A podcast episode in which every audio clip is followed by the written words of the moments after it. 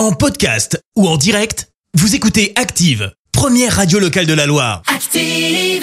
Allez, place à l'info du jour qui fait du bien. Et ce matin, on parle d'une avancée médicale. Et oui, et si on en avait fini avec les épidémies de bronchiolite l'hiver, vous le savez, la maladie est l'une des raisons de l'engorgement des hôpitaux. Et bien, plusieurs laboratoires euh, planchent actuellement sur un vaccin contre la maladie. C'est par exemple le cas de Sanofi. Il pourrait être commercialisé à l'automne prochain. Il s'adresse aux nourrissons et vient d'être approuvé en Europe. Euh, concrètement, il s'agit d'une injection d'anticorps. Il protégerait alors les nourrissons pendant 5 mois.